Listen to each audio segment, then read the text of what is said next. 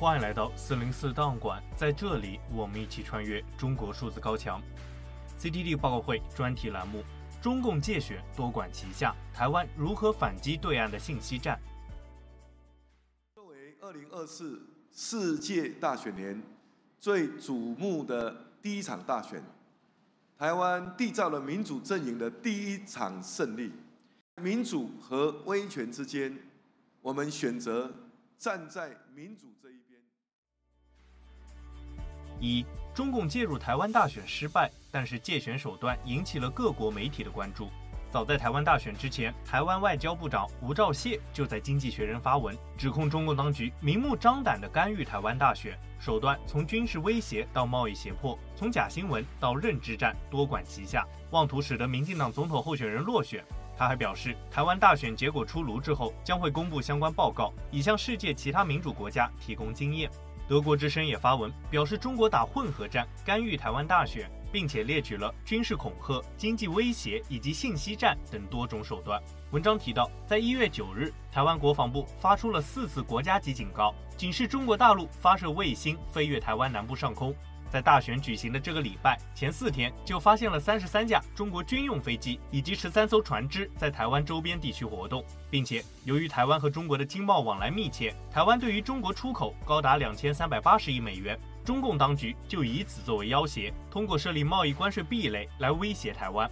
比如，同样在一月九日，中国商务部表示，大陆正在考虑暂停其他台湾产品，比如渔业产品、纺织品以及汽车零部件等的关税减让。卫报驻台北记者海伦·戴维森也发文指出，中共当局干预大选的手段多种多样。然而，海伦·戴维森、吴兆燮以及德国之声都提到了一个重要的介选手段，就是由假新闻以及虚假信息主导的对台信息战。这一手段相较于传统的政治、经济以及军事手段，威胁更加严重。海伦·戴维森引用数据表示，过去十年来，台湾一直是外国制造的虚假信息的最大接收者。比如，大量的网络内容推崇阴谋论，造谣抹黑民进党现任总统蔡英文以及候选人赖清德在内的人物，编造美国和台湾共同开发针对中国人的生物实验室的假新闻，以及利用外国移工问题煽动种族紧张关系。当地媒体还发布了国民党候选人领先民进党的虚假民调，选举虚假信息扩大了鸡蛋短缺、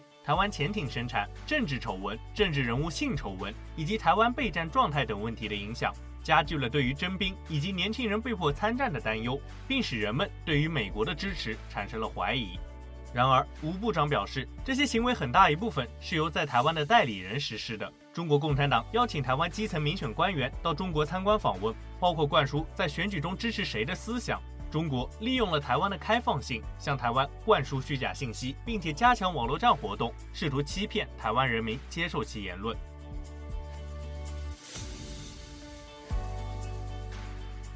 二、台湾对于信息战的反击，以及对于民主国家的警示。中共的假新闻以及认知战尽管炮火猛烈，但是台湾并没有束手就擒，而是展开了反击。大西洋理事会数字取证研究实验室负责中国事务的专家肯顿·蒂鲍特在《外交事务》杂志撰文，仔细分析了台湾如何反击中共当局的对台信息战。文章指出，早在2018年台湾直辖市长以及县市长选举中，中国就利用数百个内容农场制造数字虚假信息，旨在伤害自己不喜欢的候选人，并且作者还表示，从2016年开始至今，中国至少花费了数千万美元。而在这一次大选中，中国的手段再次升级，并且特别强调要利用台湾当地的代理人，包括亲中的台湾媒体公司、有偿影响者以及被收买的政治精英。然后，中共当局利用他们放大党派言论，煽动台湾社会的分裂，削减人们对于台湾政治制度的信心。作者指出，利用台湾本地代理人，使得台湾选民和官员更难将中国的影响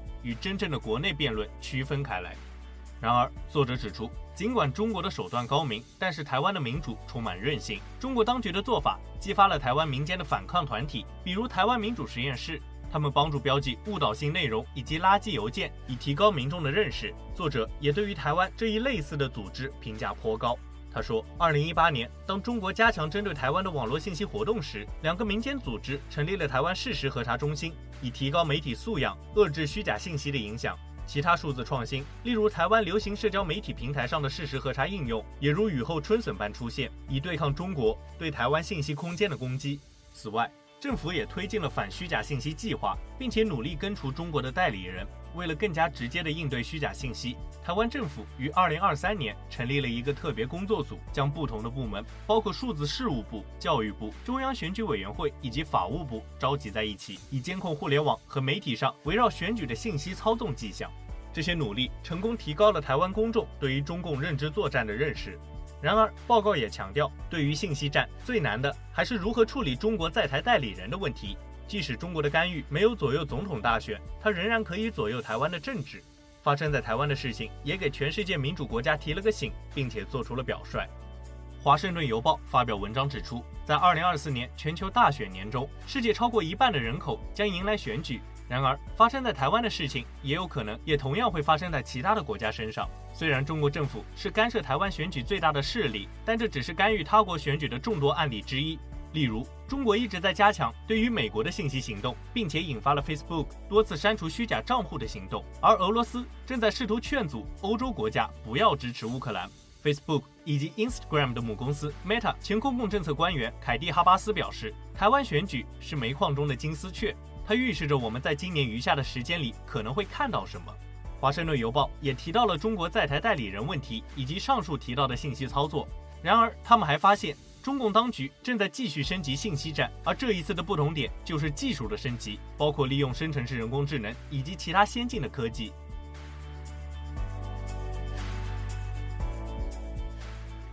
三、台湾大选前后，中共当局控制舆论相关议题冷处理。根据法新社的报道，在台湾大选前的一月十二日，台湾选举的话题冲上了微博热搜，一度显示高达一点六三二亿的浏览量。然而，微博在当天上午九时四十五分限制了台湾选举的标签。如果搜索该词，将会跳出一则公告显示，根据相关法律法规和政策，该主题内容未予显示。此外，根据美国之音的搜索，台湾大选或者是台湾二零二四年大选等标签也一度被屏蔽。截止发稿为止，中国数字时代编辑搜索发现，除了少量海外媒体的微博账号还存在着类似的标签外，几乎都已经被屏蔽。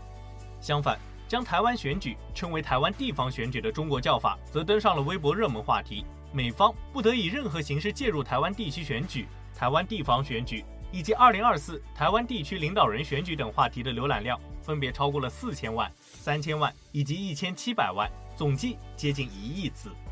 对于台湾选举，有网民讽刺挖苦中国没有选举，有些人认为不选举才是正常的。然而，也有许多小粉红扬言要武统台湾。并称无论谁当选都是最后一次选举。然而，对于这一次台湾大选，也有专家指出，相较于以往，中国专家、媒体以及陆生普遍认为此次大选受关注的程度较低。而造成这一结果的原因，很大程度上是受到了官方的限制以及媒体的冷处理影响。法新社通过调查中国官媒的报道发现，官方通讯社新华社、官方电视台中央电视台以及党办的人民日报对于这一次大选的报道非常少。此外，同样冷处理的还有香港媒体。在国安法之后，不同于港媒以往对于台湾的热情，这一次也选择了低调报道台湾选举。资深媒体人、时事评论员刘瑞绍表示：“北京也好，香港也好，官方不想鼓励很多人关心台湾的选举，尤其是大选，因为高调报道台湾的选举，反过来会使自己的形象更差。都不需要直接下命令，只需要给一个信号，很多听话的媒体就自动会选择。”越是靠近官方的媒体，越是不会主动去报道台湾选举，免得给官方用有色眼镜去看。华东师范大学台籍副教授陈鸿信在接受德国之声的采访时表示，中国官方特别是统战系统对于这一次台湾大选确实比较谨慎。统战系统希望不要去增加双方的紧张，以前讲话讲得很难听，也没有什么好结果。加上过去蓝营也会向北京抱怨，中国如果在大选前对台过于强硬，威胁性强，反而会影响到选举结果。他们也是有听进去。然而，对于普通百姓而言，在多家媒体的采访中，包括在台陆生在内的大部分民众，对于这一次大选比较冷感。一方面是受到了中国官方媒体冷处理的影响，另一方面也有受访者表示，两岸已经渐行渐远了。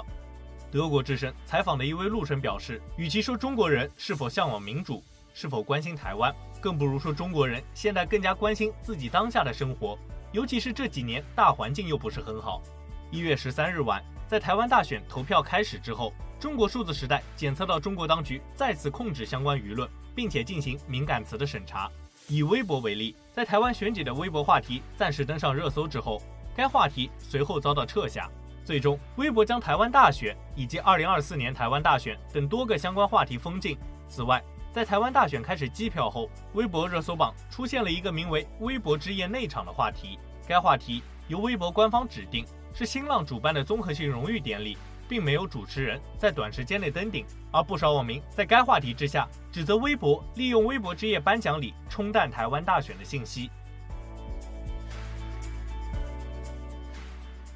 以上就是本次报告会关注的全部内容。中国数字时代 CDT 致力于记录和传播中国互联网上被审查的信息，以及人们与审查对抗的努力。欢迎大家通过电报、Telegram 平台向我们投稿，为记录和对抗中国网络审查做出你的贡献。投稿地址请见文字简介。阅读更多内容，请访问我们的网站 cdt.dot.me.dia。